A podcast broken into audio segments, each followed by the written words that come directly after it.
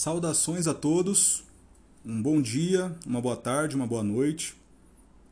Eu estou iniciando aqui, esse é o primeiro episódio do podcast que se chamará Refúgio no Dharma. Hoje eu vou fazer uma, uma introdução ao budismo, né, assim, a, aos nossos estudos, né, eu vou dar um resumo né, para introduzir quem ainda não é budista, né, e quem é budista é bom também para. É, é sempre bom escutar, mesmo que você já tenha escutado a história do Buda, né, é, eu acho que sempre é, as fontes sempre mudam alguns detalhezinhos e é bom nós é, escutarmos tudo, né? Adquirirmos conhecimento sobre budismo e tudo mais. E, e hoje eu, eu, vou, eu vou começar, né? Não tem jeito, eu, eu tenho que começar pela história do Buda, é, do, do Buda histórico, né? Que é o Siddhartha Gautama, o Buda Shakyamuni. E eu queria também ressaltar aqui que eu não sou nenhum especialista no budismo, eu não sou monge, né, mas eu sou eu sou adepto, né, do budismo, do Shin budismo, da Terra Pura, né, o do Jodo Shinshu e da Escola do Oeste.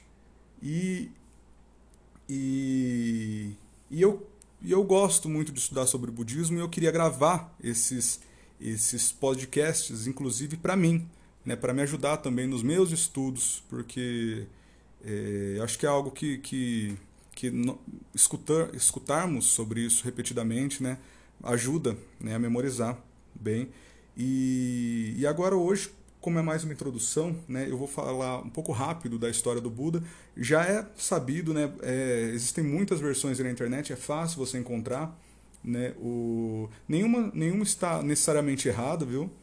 É, como, como são como são textos antigos, algumas pessoas gostam de ressaltar as partes que são mais é, simbólicas, assim, né? E alguns, alguns pulam essas partes, né? Uma, uma, uma, é, uma coisa interessante, assim, quando o Buda, o Buda, ele, ele os pais, né, que eram os, os, o rei e a rainha, né, do, da tribo dos Shakya, que fica ao norte da Índia, no Nepal, eles tiveram, eles não conseguiam ter filhos. E a mãe, ela teve um sonho com um elefante e que esse elefante entra no ventre da, da mãe e da, no sonho o elefante entra no ventre dela no sonho, né? E aí que ela consegue engravidar, né? O do Buda, do, do, do Siddhartha, né? Que ainda não era não era o Buda. E, e ela morre três dias depois, né? Eu, três dias depois ou, ou pouco tempo depois. É, e, e, os textos dizem que, o, que nesse momento, isso com certeza não aconteceu, né? porém são simbolismos, né? nós, é, nós precisamos compreender, né? principalmente por se tratar de uma tradição oral. Né? Os textos budistas que temos hoje são tradições, eram tradições orais né? que foram transcritas séculos depois da morte do, do Buda, né? só aí que, o, que os adeptos, né? os, os monges, eles decidiram é, fazer concílios, né, se encontrar né, e, e escrever os, as tradições, né, os ensinamentos budistas, eles passaram a escrever. Por isso, esses escritos são os sutras, os chamados sutras do budismo. É, e existem 84 mil sutras. Então, assim, é, e esse, essa já é uma explicação também do porquê que existem tantas escolas budistas.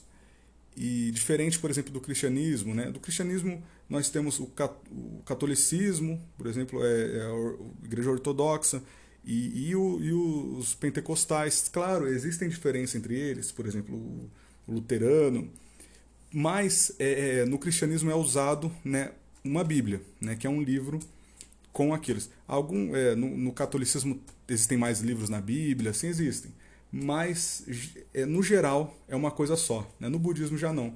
Como são 84 mil ensinamentos, 84 mil sutras, é, as escolas elas escolhem alguns desses sutras, um pequeno punhado de sutras, né? E, e elas se baseiam nesses sutras. E, e cada escola, né, ela, ela diz, ó, esse é o sutra correto.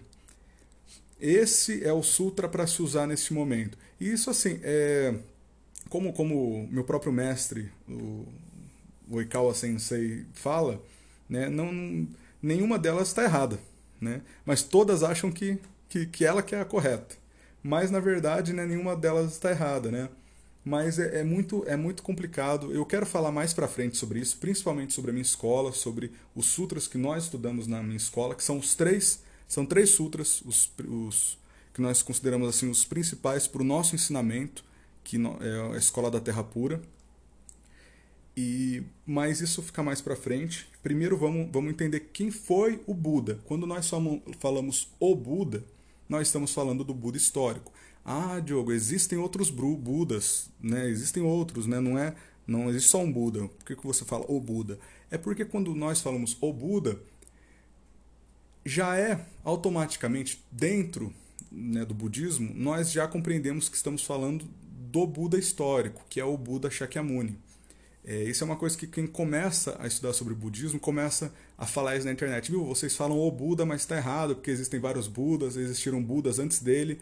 Mas né, ele é o Buda que, que trouxe o Dharma para a nossa época e expôs os ensinamentos. E os sutras, que nós chamamos de sutras, são né, os ensinamentos passados por ele.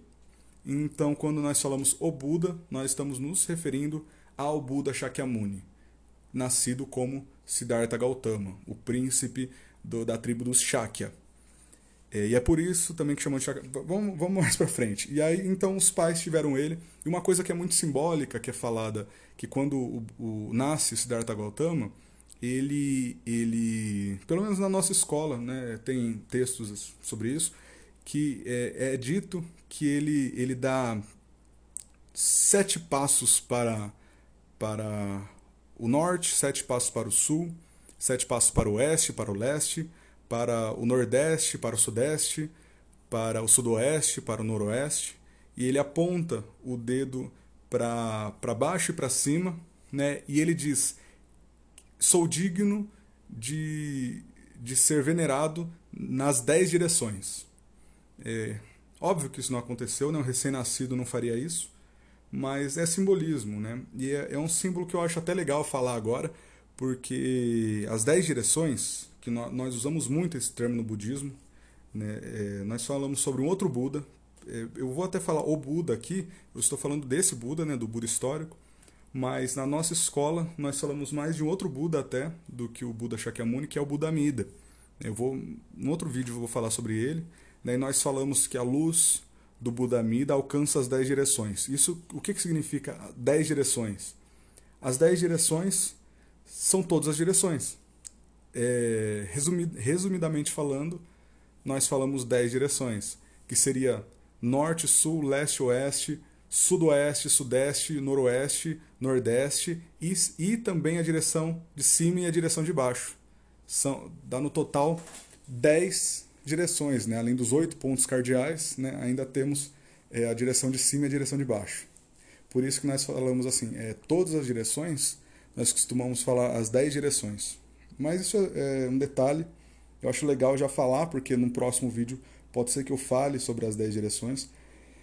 E, e o Buda, ele cresceu então no palácio, a mãe dele morreu, né? E, o, e um sacerdote disse para o rei, para o pai do, do, do príncipe Siddhartha, é, esse sacerdote viu o Siddhartha e diz que ele certamente tem dois destinos a seguir, que um desses destinos seria se tornar um, um, um, um, um vamos falar assim, um iluminado, um sacerdote muito iluminado e que guiará o mundo para o ensinamento correto. Ou né, ele se tornará um grande rei, né, que, que, que será maior do que todos os reis que já existiram.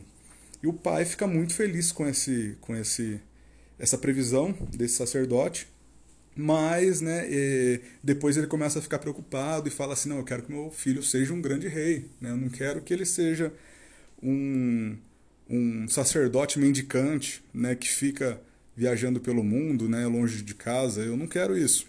Então, o que, que, que o, o, rei faz? Ele, ele faz o possível para que o filho não sofra. Ele, ele, ele guarda o príncipe de todo o sofrimento externo, do mundo externo, e fica tranca-fio o filho no palácio, né? Só né, é, com uma vida de prazeres, né? Só longe totalmente de sofrimento, numa vida completamente endonista. E mas, né, isso não dura muito tempo. O menino era um, era um menino muito inquieto, né, o príncipe, e muito observador. E ele e, e tem acontecimentos que são os os quatro chamado de os quatro sinais, né? E esses quatro sinais seria que o Buda, ele o Buda, ele ainda não era Buda, né? Era o príncipe Siddhartha, né? É, o príncipe Siddhartha Gautama, ele, ele, ele tem horas que ele sai do palácio para ser apresentado, né, como o herdeiro, né, o próximo é, rei.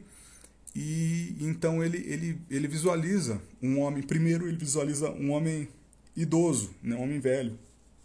Ele pergunta pro é, escote, pro é, escudeiro dele o que, o que seria aquilo, o escudeiro explica, olha, um homem velho e todos nós estamos sujeitos à velhice. Um dia, né, nós todos nos tornaremos velhos, né, assim como aquele senhor.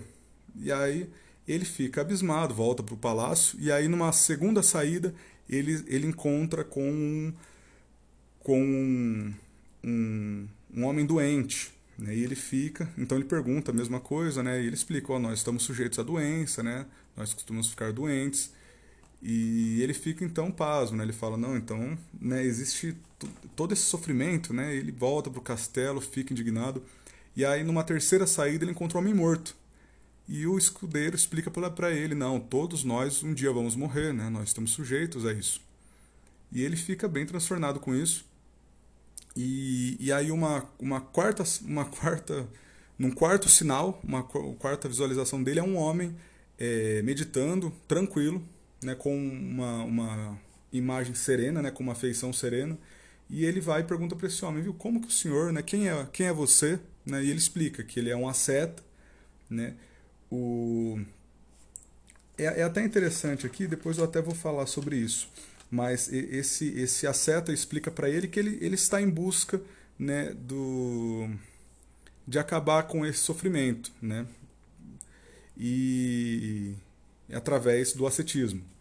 E ele então, né, fica ele fica pensando naquilo e ele decide que ele vai fugir do palácio para se tornar um asceta também.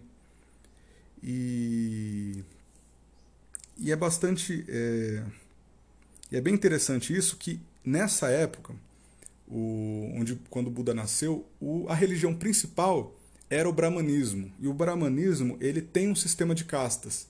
O sistema de castas ele é baseado no, no karma.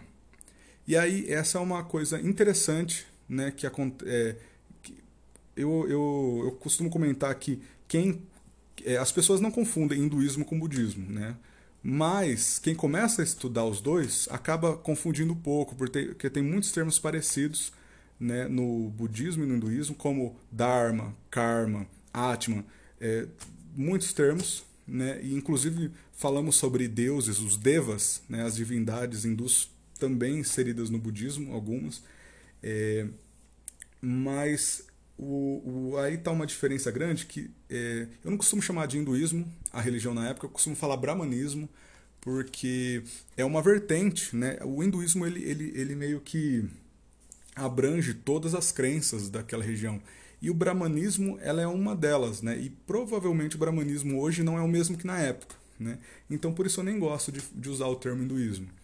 Mas é, na época todos seguiam a família do, do príncipe seguiam, eram, eram brahmanes, né? eles seguiam o, o, essa religião né? do brahmanista. E, e essa religião, o brahmanismo, ele, ele impunha um sistema de castas. Base, e, e, eles tinham como, como base né, o karma. Eles diziam que se você é um escravo, você nasceu como escravo, né? Porque você nasceu numa família escrava, você está destinado a ser escravo por causa do mal kármico que você traz. Então, assim, nas vidas passadas você foi uma pessoa ruim e agora você nasceu como escravo, né, para poder sofrer como escravo e talvez numa próxima vida nascer, né, é, renascer como, como alguém, alguém de, de, um, de uma casta melhor, né? Então, assim, é, esse sistema de castas ele, eles acreditavam que uma pessoa que, que é, ela, ela era um, um rei é porque ele mereceu ser um rei. Ele, ele trouxe um karma positivo, ele foi uma boa pessoa nas outras vidas, né? Ele foi, ele tem muitos méritos, né? Ele foi uma pessoa meritória, então ele merece ser um rei nessa vida por conta disso. O e aí o que e já existia na época um grupo de pessoas que eram chamado de Sramana, que não que eram ascetas, que eles não aceitavam esse sistema de castas e eles abandonavam a vida, é, seja lá o que for que eles eram antes, eram eram vendedores, eram sacerdotes, o que quer que seja, eram reis, né? É, e eles e eles passam a, a, a seguir uma vida ascética, uma vida de renúncia. E eles e eles evitam comer, né? eles comem o mínimo possível, ele, eles meditam o tempo todo. É... Então é, é uma vida de renúncia. Eles renunciam todos os bens que eles têm e e aí o Buda ele, ele começa a seguir esse grupo, esse grupo de ascetas, né, que eram chamados de Sramana. Eles já eram meio que dissidentes assim do, do, do sistema do sistema da época, né? Que era o sistema de castas. Eles não aceitavam esse sistema de castas. E eles diziam que todos nós né, poderíamos buscar sair desse sistema kármico. Eles acreditavam já na época que existia uma maneira de sair, de, de, de anular o nosso karma e, por fim, né, nós alcançarmos o fim do sofrimento. Né? E é, é interessante que o, o, o, Siddhartha ele acompanha esse, esse grupo e ele começa né, também uma vida de asceta, ele abandona a vida indonista dele, a vida no palácio, e ele passa a ser um asceta e, e ele passa a, a ter uma vida de renúncias. Né? E, e, é, e é dito né, no, no, nos, nos sutras né, que ele era o mais assíduo, né, ele era o mais. É, desse, dentre esses ascetas, né, ele era o que mais se, se dedicava a essa vida e dizem que ele, ele, ele chegou a um ponto né, que ele ficava tanto tempo sem comer que a pele da barriga chegava a encostar na pele das costas. Né? E, o, e o Buda, então, teve um dia, chega um dia que uma, uma moça oferece uma, alguma comida para ele, leite com, com arroz, eu não sei muito bem. E, e ele aceita né, essa oferenda, né, essa oferta, e ele, e ele consome aquilo, ele come, ele bebe aquilo. E os outros é, ascetas que estavam acompanhando do ele veem aquilo né, e acham que ele enlouqueceu e que ele decidiu abandonar a vida de asceta, né, decidiu abandonar o ascetismo. E eles então abandonam ele, eles saem né, e deixam ele lá sozinho. E o Buda, então, o, o Siddhartha, ele vai e senta é, em uma árvore e dizem que ele meditou, acredito que por sete dias, né? e, e, durante essa meditação foi aí que ele alcança a iluminação. Né? É, isso é muito. Aí ficam algumas controvérsias, alguns dizem que ele meditou, algumas escolas dizem até que não, né? mas nós costumamos falar, ele foi ele ficou, ele meditou, né? ele entrou de qualquer forma em estado de dhyana. O... Mas né, o, que, o que chegamos à, à conclusão no budismo, né, que é o que o budismo ensina, é que o Buda ele conseguiu né, alcançar o estado de Buda, que seria o estado de iluminação, o estado de extinção desse sofrimento, desse do nosso sofrimento. Né? Ele alcançou esse estado o, através do Dharma. Né? O Dharma seria um, um ensinamento correto no budismo, é, ele é isso, né? ele é um ensinamento correto que ele, ele existe, né? E ele, ele chegou até o Buda, né? O Dharma. E o Buda, é, ele então, quando ele, ele recebe esse ensinamento, ele começa a ponderar se ele deveria mesmo é, passar para frente, porque é ele, ele vê esse ensinamento como algo, como algo é, extremamente profundo e de difícil compreensão. Então, né, ele recebe uma visita de Brahman, que implora ao Buda que difundisse o Dharma a todos os seres. É, o Buda então ele, ele aceita né, esse pedido do, do, de Brahman e, e, a, e os primeiros é, e os, os primeiros que, que escutaram o seu, o seu ensinamento né, foram ele decidiu que seriam os cinco ascetas que o acompanhavam né, e que tinham abandonado achando que ele que ele tinha ficado né, fora de si. E, e ele chega então para esses é, para esses cinco ascetas né, e fala né, o, que, o que foi que aconteceu o que ele viu. E ele diz né, ele diz que é, primeiro ele expõe as quatro nobres verdades que é chamado assim que é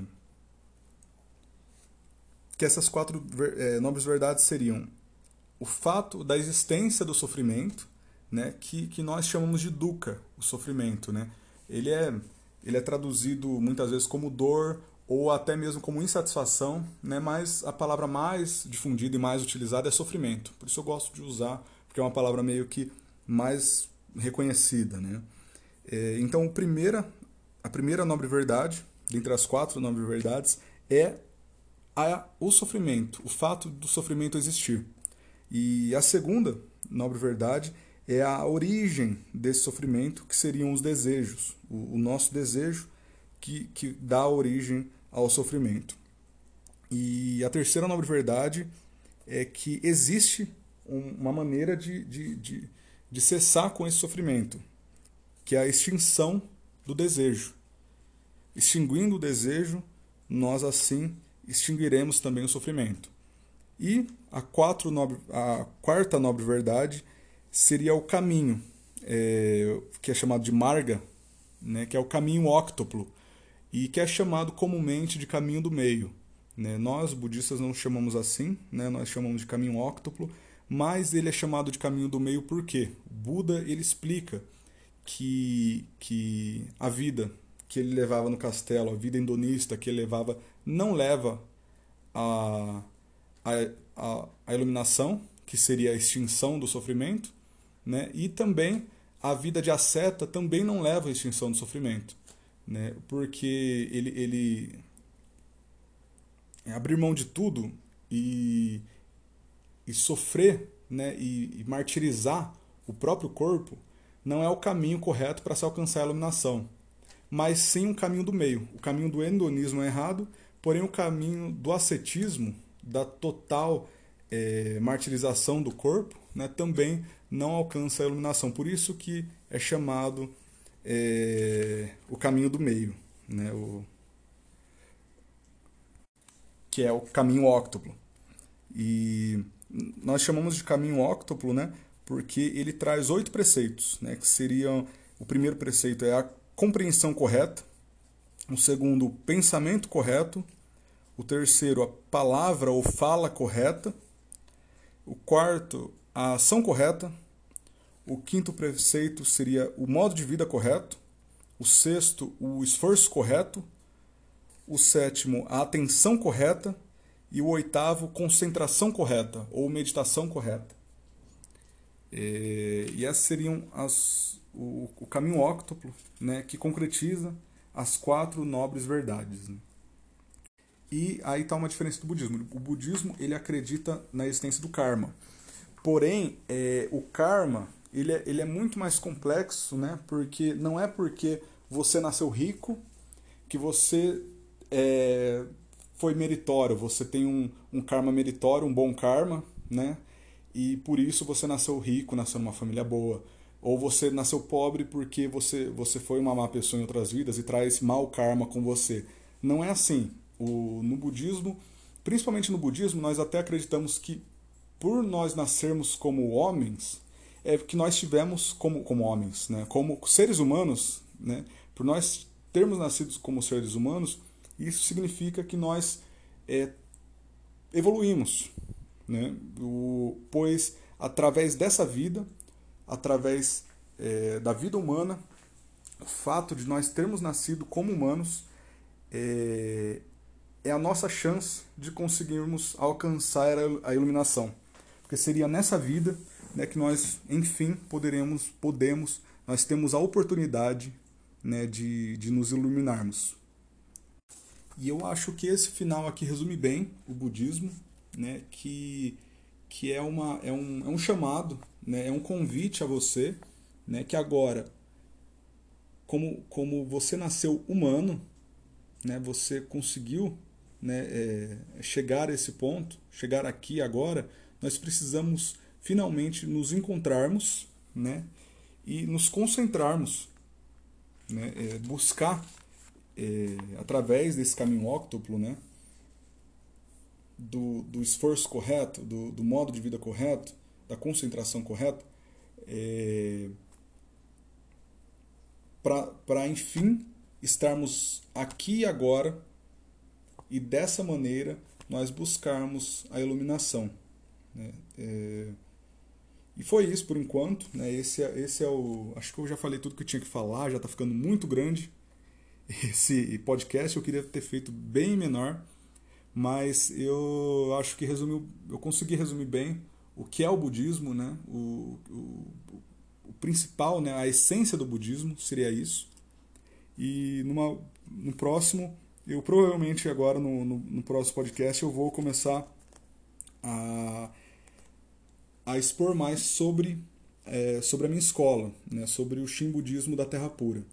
Né? Se você quiser me acompanhar, né, é, se você estiver escutando pelo YouTube, pode se inscrever no canal. E eu também vou postar em outros canais né, de podcast. É, eu, tô, eu, eu, tô usando o programa Anchor, que chama Anchor, se escreve assim, né?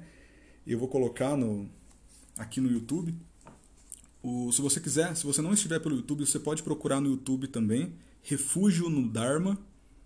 Dharma com DH. Né? E o, eu, eu estou postando através desse Anchor e ele já através desse programa ele já repassa para muitos outros, como o próprio Spotify, né? O, tem os programas de, de podcast do, do Google e do, da Apple, em vários. Né? E, então, onde você, onde você estiver escutando, pode seguir que, que terão mais episódios. Né? E por enquanto é isso. E muito obrigado e até a próxima.